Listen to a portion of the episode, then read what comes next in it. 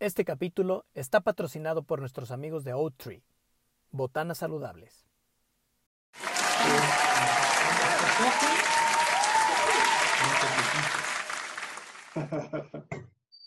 Y por eso Correcto. nos echamos los tacos de borrego. Sí, así fue.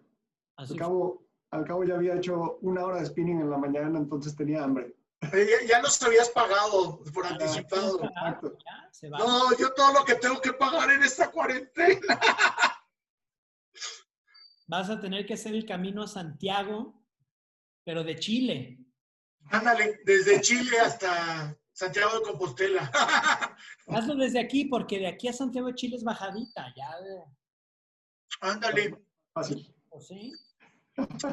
lo voy a poner ahorita para que cuando abran fronteras de todos lados me voy a ir caminando a ver qué pasa. No, no, no, con todo lo que he tragado, ya, Muy bien. ya estoy a dieta. Pues Jóvenes, es un honor tenerlos aquí con ustedes. Vamos a platicar hoy de un tema por demás interesante. Les voy a platicar. El día de hoy hay una forma de entretenimiento que no ha parado de crecer y que desde el 2017, ojo con esto, que desde el 2017 es más grande que la música y que el cine juntos. El día de hoy se considera como la forma dominante de diversión, tanto para niños, adolescentes, jóvenes y adultos. Estoy hablando de la industria de los videojuegos, señoras y señores, también conocida como gaming, por si por ahí se nos sale esa palabra, sepamos que es, que es de eso. Y para esto el día de hoy invitamos a nuestro psiquiatra favorito, el médico con especialidad en psiquiatría, doctor Alejandro Gutiérrez de Velasco Muñoz, que se escuchen esos aplausos. Más fuerte, más fuerte, Muchas gracias. además, la vez pasada que estuvo, el rating se fue para arriba. El rating No sé si los pacientes igual le, le llamaron por teléfono, pero el rating subió luego, luego aquí. Sí, además eh, era, era muy ad hoc en ese momento el tema, eh, digo, que ha persistido, ¿no? Yo creo que eh, un tema que, que todavía al día de hoy pues no ha dejado de ser como un trending topic. Pero está bien padre de lo que vamos a hablar hoy, que para mí es muy nuevo porque no, es algo que no exploras a lo largo de, de tu formación como médico o como residente. Entonces, pues estoy aquí aprendiendo gracias a ustedes, ¿no? Porque pusimos al doctor, le, le pusimos una tarea que nos sentimos muy agradecidos que lo haya, que lo haya hecho, pero pusimos a leer Reality is Broken Mm, de mi comadre Jane McGonigal. Ahí está. Fu. Esta obra nos platica en casi 379 páginas por qué los videojuegos nos hacen mejores y por qué pueden cambiar para bien al mundo. ¿Qué le pareció el, doc- el- el libro, doctor? Para mí algo pues muy, como muy fresco porque a pesar de que no es nuevo, ¿no? Ya tiene casi sus 10 años el libro. Sí, sí, sí. Eh, El Para 2020. para mí pues era, te digo, información que no había, eh, nunca tenido la oportunidad de revisar, ¿no? Cuando hablamos de videojuegos, muchas veces como médicos, a veces tenemos la tendencia a eh, ver como la, la parte prejuiciosa, que ahorita seguramente estaremos hablando. Y esta, este libro, y, y que me llevó posteriormente a buscar información de, científica, y encontré por ahí algunos, algunas revistas médicas, algunos journals, que justamente se enfocan también en, estudiar el impacto de los videojuegos, eh, pero en, pro del bienestar, ¿no? Entonces hay, como mucha información padrísima también científica de lo que son capaces de generar los videojuegos. Entonces para mí, te digo, ha, ha sido algo muy refrescante, muy innovador y tiene mucho sentido todo lo que leí con, con, respecto a cómo funcionamos justamente biológicamente y cómo estamos diseñados biológicamente. Fíjate que hace, hace un tiempo yo daba algunas conferencias a padres de familia y cuando el Internet tiene así como que su boom, uno de los temas de los cuales también se hablaba, se metía en el paquete para hablar del Internet y los hijos, eran los videojuegos, que había mucho, eh, como mucha preocupación de los papás, es que mi hijo se clava con los videojuegos, tal. Y cuando yo empecé a investigar, encontré dos puntos muy interesantes y muy positivos. Uno, que había una investigación donde los médicos cirujanos que, que, que jugaban videojuegos eran mucho más hábiles con las manos y en las cirugías y dos, que también los pilotos eh, eh, adquirían su eh, relación ojo-mano, la relación ojo-mano para poder este, reaccionar más rápido ante cualquier eventualidad en los vuelos. Entonces resulta que empiezo a encontrar cosas buenas y buenas y buenas y buenas, y los papás eran de, pero mi hijo se clava, ¿no? Pues a lo mejor está haciendo algo muy bien para su coordinación y para su, su futuro, ¿no? A lo mejor lo que hay que hacer es ponerle un horario, pero de ahí en fuera, este, hay muchas cosas buenas que resultan de esto.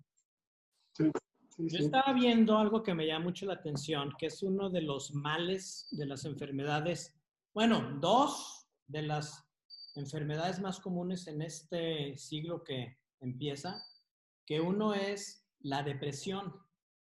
O sea, que te ayudan, son, este, son, son muy buenas herramientas para ayudarte a superar una, una etapa de depresión, porque lo que te hacen es que no solamente te te activan literalmente en que tienes que hacer algo, sino que de alguna forma te están llevando a cumplir metas y con el correspondiente cumplimiento de esas metas empiezas a sentirte mejor acerca de, de, tu vida en general. Sí, tiene, tiene sentido porque en la, en la vida del día a día, en nuestra vida real, se nos olvida la importancia de fijar metas claras, y de estar en constante búsqueda de como crecimiento, ¿no? Como diríamos, como, subiendo la vara. Y una vez que dejamos de subir de nivel, como pasa en los videojuegos, pues quedamos como en esta meseta existencial.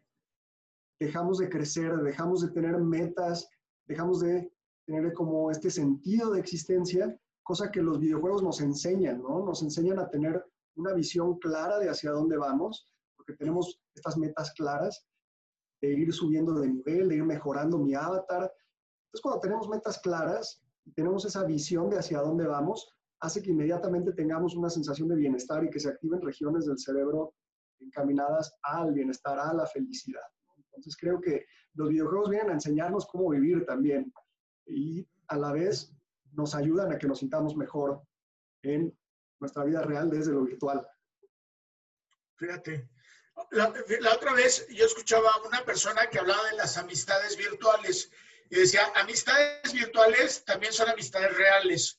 Y yo eh, ahora pensaba en esto de las realidades virtuales, también son realidades, a fin de cuentas. O sea, también es una realidad. Y a veces hasta una realidad más barata. Yo pienso, por ejemplo, entrenar pilotos en simuladores, que parece un videojuego el simulador. Pues no te andas tirando aviones por todos lados, ¿no? Y andas y, te está llevando a una realidad incluso más compleja de la que vivimos. Sí, sí, es una, una realidad alterna. Claro. Pero tan, tan real como la, la, de cara a cara, ¿no? A lo que estamos acostumbrados. ¿Qué, ¿Qué, podríamos decir? Por ejemplo, hay mucha, mucha gente, generalmente los papás, ¿no? La generación X que no tocan los juegos, eh, o que los tocó así con el Atari, que aparecía el Space Invaders, eh, horrible, ¿no? Ahora ves los gráficos, son una maravilla. ¿Qué, qué, podríamos decir cuando los papás dicen, pero es que mi hijo va a quedar obeso, este, se va a quedar encerrado en el cuarto, se va a aislar de los demás, que son las típicas cosas en contra de los videojuegos?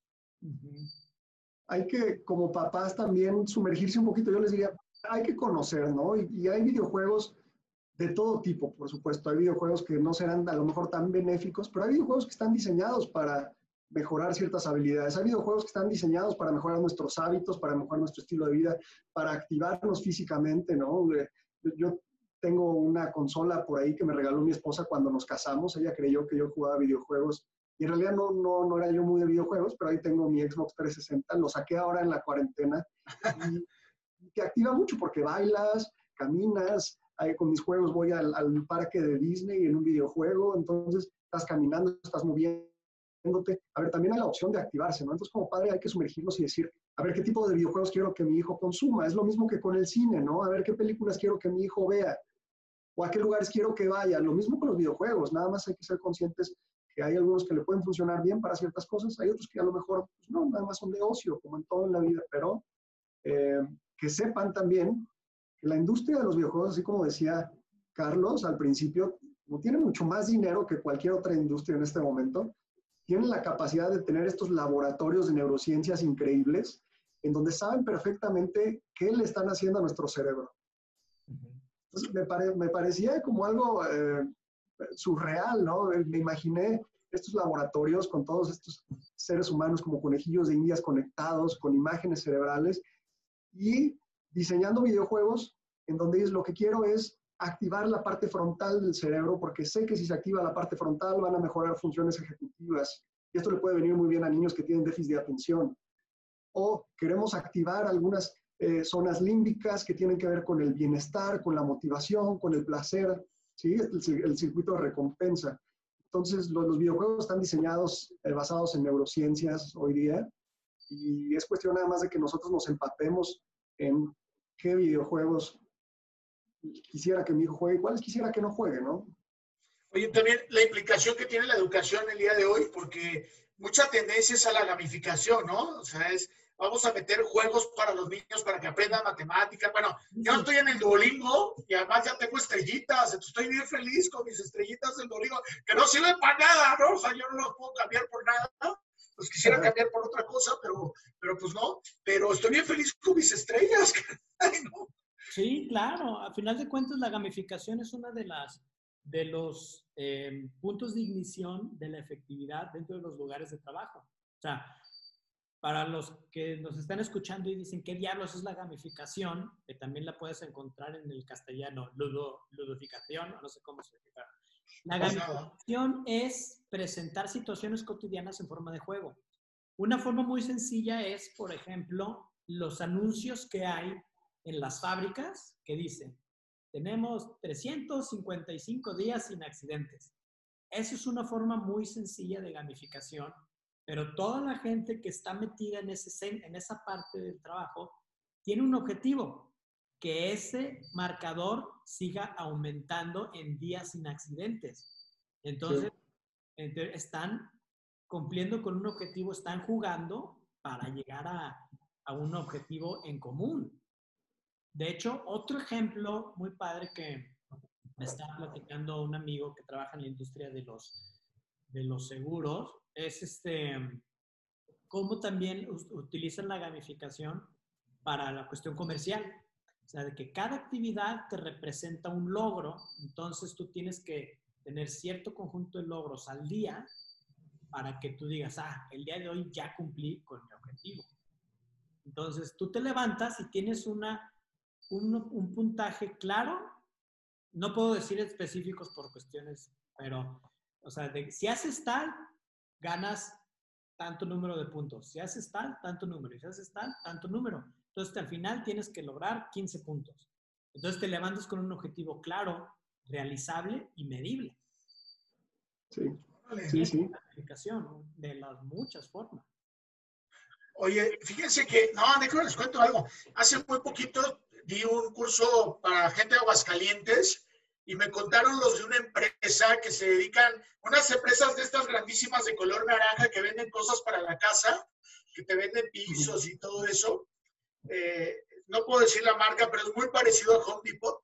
Y bueno, ah. resulta que este, así, grandísimo. Resulta que me dijeron que ahora en la cuarentena encontraron un software para hacer team buildings. Y entonces está padrísimo el software porque llegan a una isla, tú te metes a tu computadora y tú eres un participante, ¿no? Tienes tu avatar. Y entonces es un tipo survivor, llegan una, a una este, isla y pues tienen que eh, cooperar entre todos para ir construyendo la balsa y todo esto y salir adelante. Y se me hizo súper interesante, ¿eh? porque justamente están trabajando habilidades de liderazgo y habilidades de trabajo en equipo metidos en un juego y ves la, matriz y están en la isla y con sus pantalones así de tipo cargo y todo. Se me hizo, por un lado se me hizo maravilloso, por el otro lado es parte de mi chamba presencial y no me gustó, pero, pero también es una alternativa increíble. ¿eh? Sí, sí, como ves, eh, desde los videojuegos hacia el día a día, estamos encontrando muchísimos lugares en donde se puede llevar a cabo esta gamificación. No había escuchado yo el término ya, todos los días se aprende algo nuevo.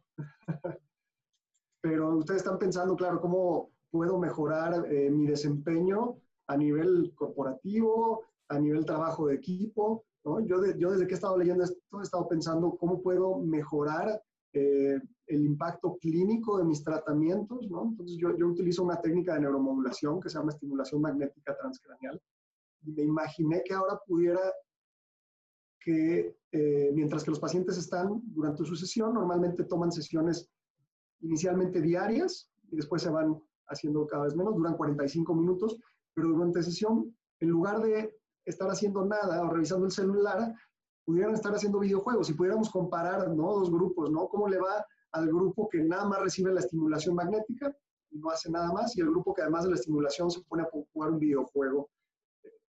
Y yo estoy seguro que pudiéramos ver impactos mucho más positivos eh, haciendo esto, ¿no? Eh, o sea, tiene muchas aplicaciones en muchas áreas y clínicamente a mí seguramente pronto lo estaré, lo estaré probando porque me gusta esto. Oye, oye Alex, ¿y estos que te ponen así como que tu antifaz, así de realidad virtual para, no sé, tranquilizarte o para las fobias, ese tipo de cosas, ¿cuál, cuál es tu opinión sobre eso? Mira, yo eh, trabajé varios años en, en, en un hospital que se dedicaba al tratamiento del cáncer de mama y teníamos de ese tipo de eh, aparatos de realidad virtual y los utilizábamos cuando las pacientes estaban en la sala de quimioterapia. Y sobre todo porque la, sala de quimioterapia puede ser un lugar bastante como inhóspito y sí, o sea, son como muchos muchos asientos, todos con su suerito, todas sentadas, y, este, y estar en, en, esa realidad pues puede generar bastante ansiedad, eh, sobre todo las primeras veces, que, las primeras quimioterapias, ¿no? Entonces, algunas pacientes que se sentían muy ansiosas, se les colocaba este aparato de realidad virtual y mejoraba muchísimo este, su, ansiedad. les ayudaba a que, pues, por supuesto, no estuvieran concentrándose en todo lo que estaban sintiendo y el tratamiento y si me estaba dando un poquito de dolor acá o si estoy sintiendo esto, sino más bien estás concentrado en, en otra realidad, una realidad mejor en ese momento. Claro. Entonces, sí, sí tienen eh, aplicación en pues, distintos sectores, ¿no? Sí, por ejemplo, en, en, en, temas de marketing, últimamente que tenemos una alianza con, con una agencia especializada en marketing de videojuegos. Pues yo creo que vamos a invitarlos a que se unan a esta conversación porque este tema va a dar para más sesiones seguramente. Sí. Pero este, uno de los temas que estamos viendo es, hablando de la industria del entretenimiento, por supuesto, del lado del entretenimiento deportivo, específico el fútbol. El Liverpool, el Liverpool FC, el más reciente campeón de la Liga Premier, quedaron campeones hace 15 días, de la mano del técnico Jürgen Klopp. El, el, direct, el CEO se llama Peter Moore y ese cuate viene de EA Sports, que son los creadores del famoso juego FIFA. Y tiene una frase muy, muy que me hizo, se me hizo muy interesante, donde dice, ya nuestro rival más fuerte no es el Manchester United, nuestro rival más fuerte son los videojuegos. Porque en términos de entretenimiento, ahorita, ¿cómo le va a ganar un partido de fútbol donde el, el consumo del contenido es pasivo a una experiencia interactiva en donde el joven o la persona que esté está jugando y al mismo tiempo está haciendo dos, dos cosas. Por eso el día de hoy, ahorita, por ejemplo, los equipos de fútbol están revisando cómo pueden hacer su introducción al lado del, del gaming marketing, porque están viendo que como opciones de entretenimiento se están viendo afectados por el crecimiento de los, de los videojuegos. E igual para todas las marcas. Lo que nosotros como mercadólogos, publicistas buscamos es siempre llegar en el, momento, en el mejor momento de consumo del contenido. Y el, los videojuegos en este caso le permiten a las marcas ser parte de lo que representa un mejor modo de vida para millones de personas. Entonces es el impacto que, que tienen también dentro de la, de la industria. a, reinventarse, ¿no? Eh, pues sí, si, si, llega alguien que está haciendo cosas que, eh, por supuesto, te obligan a mejorar tus estándares, pues se vuelve también parte del videojuego de la vida real, ¿no? Hay que, hay que subir al siguiente nivel, lo tengo que, lo tengo que hacer porque es lo que está justamente el mercado buscando. Wow. Y bueno, y a fin de cuentas hay para todos, ¿no? O sea, la realidad es que si yo compro mi consolita, yo soy generación X, hace mucho tiempo que no juego nada. Bueno, hace poco alguien me enseñó un juego y me fue muy mal, por cierto. Pero este, si yo compro mi consolita, eh, sí o sí me voy a enganchar con algo. ¿Estamos de acuerdo? Sí. Claro, porque tienes que, los videojuegos tienen, los que los desarrollan deben de cumplir con eso, de que tiene que ser lo suficientemente difícil para que represente un reto, pero no lo suficientemente difícil para que represente algo imposible que igual y lo vas a, lo vas a dejar. Claro. Claro, claro. Wow. Pues yo creo que sí, hay mucho que sacarle a este tema.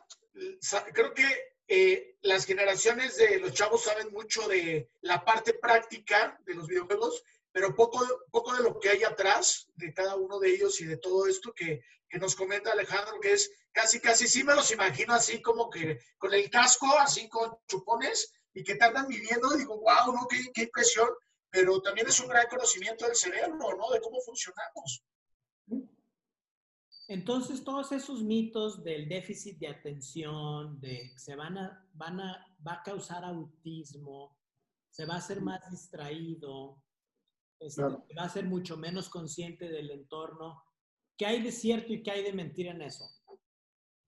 Em, aparentemente, con estos, estos journals nuevos que te digo que hay, estos artículos, eh, se enfocan en encontrar cuál, cuál es como la dosis correcta de videojuegos, ¿no? O sea, en cuanto a tiempo, cuáles son los videojuegos correctos también y entonces sí, cuánto puede, pueden beneficiar a las personas, ¿no? Como todo, yo creo que puede suceder que eh, cuando es el consumo desmedido o cuando es cierto tipo de contenido, a lo mejor sí puede tener ciertos eh, como, como factores deleterios o cosas que no queremos, pero tenemos que aprender como todo, pues cuál es el nivel de consumo óptimo para utilizarlo a nuestro favor, ¿no? ¿Cómo lo podemos hacer para que, para que nos funcione bien? Entonces, eh, en realidad yo le más cosas positivas para este tipo de padecimientos, ¿no?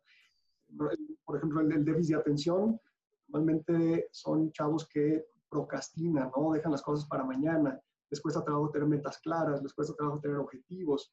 Y la mayoría de, videojuegos, muchos videojuegos nuevos, están diseñados justo para que tengas obstáculos, para que tengas metas y desarrolles una claridad y una visión, ¿no? Eh, para que desarrolles emociones positivas, que tengas un trabajo satisfactorio. Me llamaba mucho la atención, por ejemplo, hablaba de, World of Warcraft, ¿no? este, este videojuego que eh, para llegar al momento en el que se pone bueno el videojuego, decía, tienes que jugar 500 horas para ir mejorando tu avatar. Como Game of Thrones. sí. Y, y, decía, bueno, ¿quién, quién está, eh, ahora sí, pues no sé, ¿quién, ¿quién, está dispuesto a aventar esas 500 horas para que ahora sí que se ponga bueno?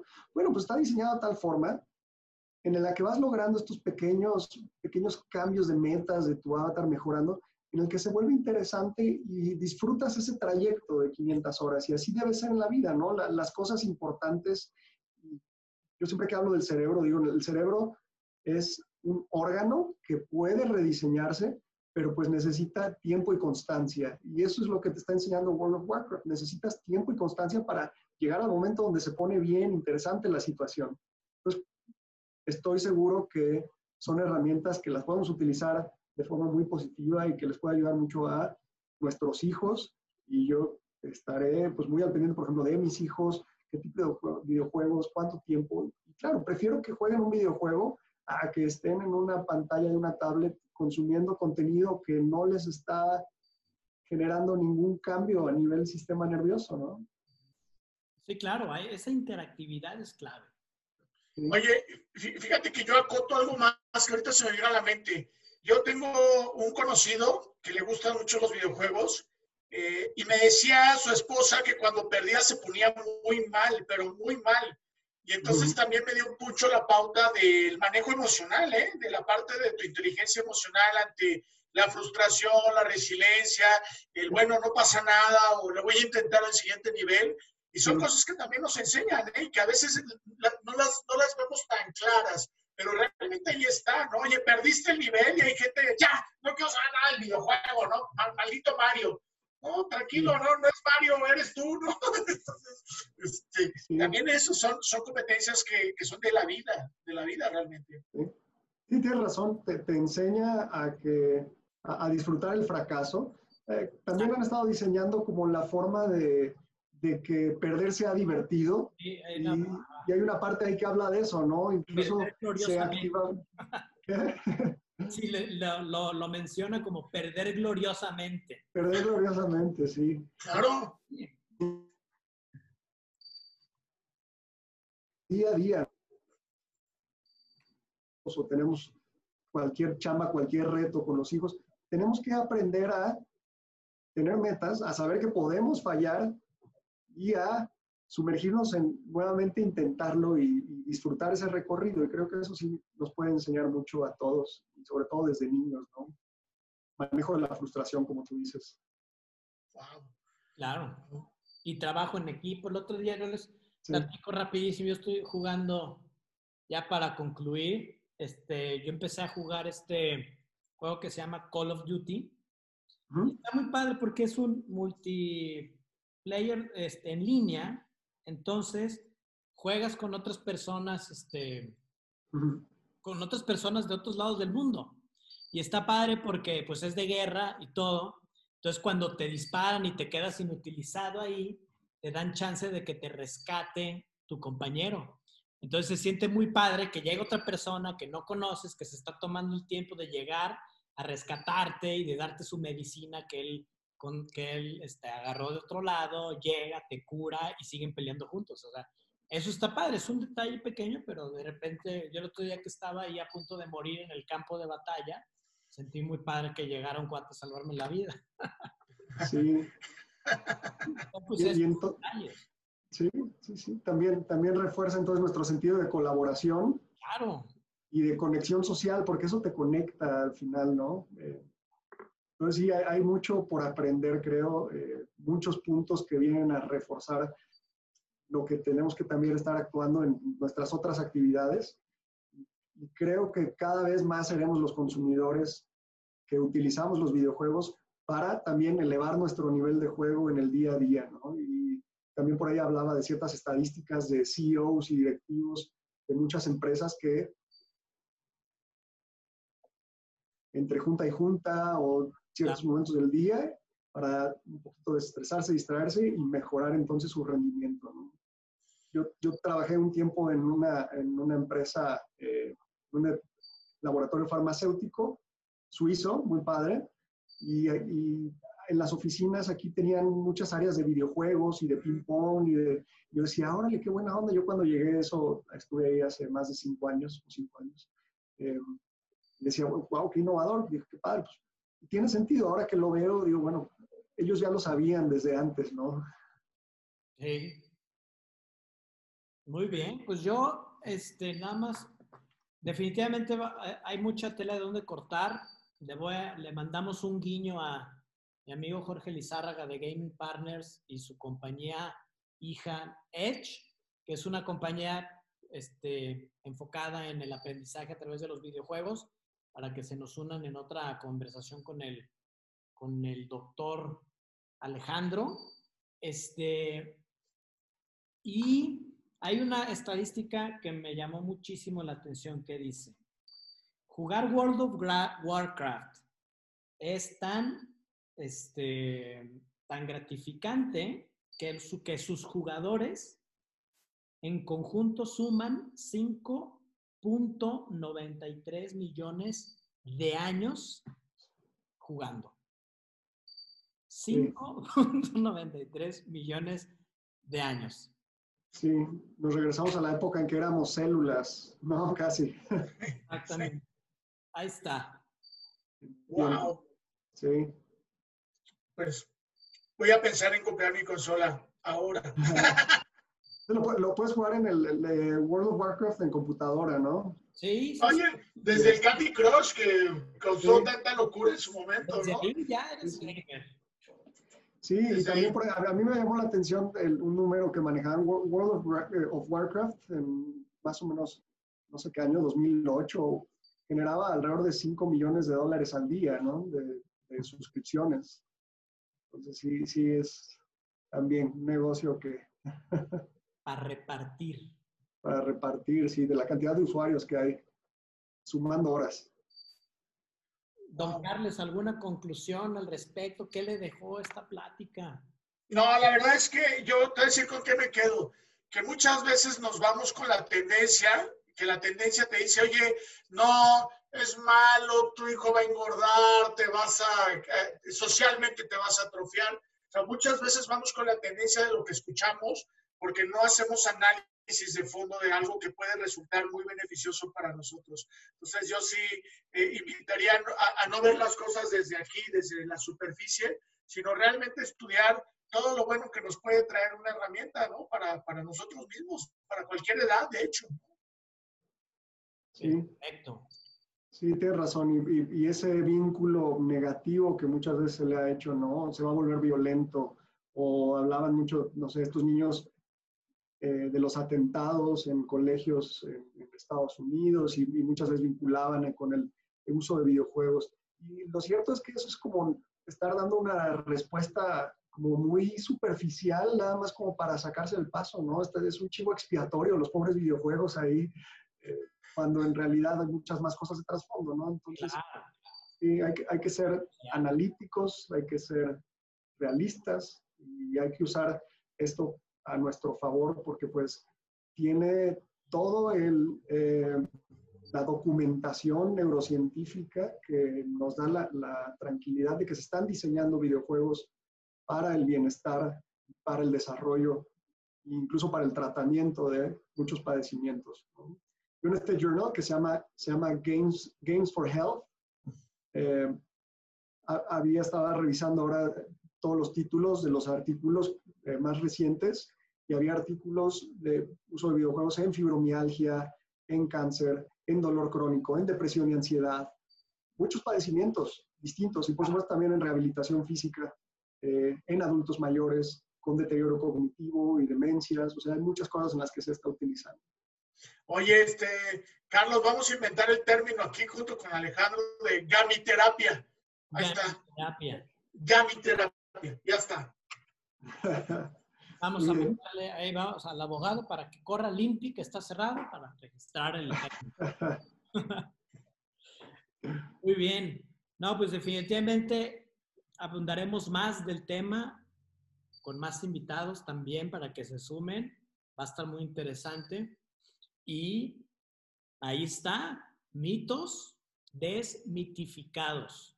Al final de cuentas, existe la evidencia de que los videojuegos sí nos pueden hacer mejores, sí es una herramienta de oportunidad que representa una oportunidad importante para áreas como el marketing, no se diga, para la educación, para la medicina y para las artes marciales. No, y para muchos. Seguramente también, ¿eh? Seguro. Pero pues ahí está. Bien. Alejandro, un placer tenerte con nosotros, como siempre. Igualmente, encantado. Y gracias, gracias por eh, invitarme para retarme yo a conocer cosas nuevas también. Esto siempre es bueno, eh, en esto que estamos diciendo de elevar el, el nivel, pues estar aprendiendo constantemente es, es, parte del juego. Claro, no, hombre, gracias a ti por, por regalarnos este tiempo. Este, ahí desde las instalaciones de Encefalic, del Bello, pero también retador Estado de México. Un saludo allá.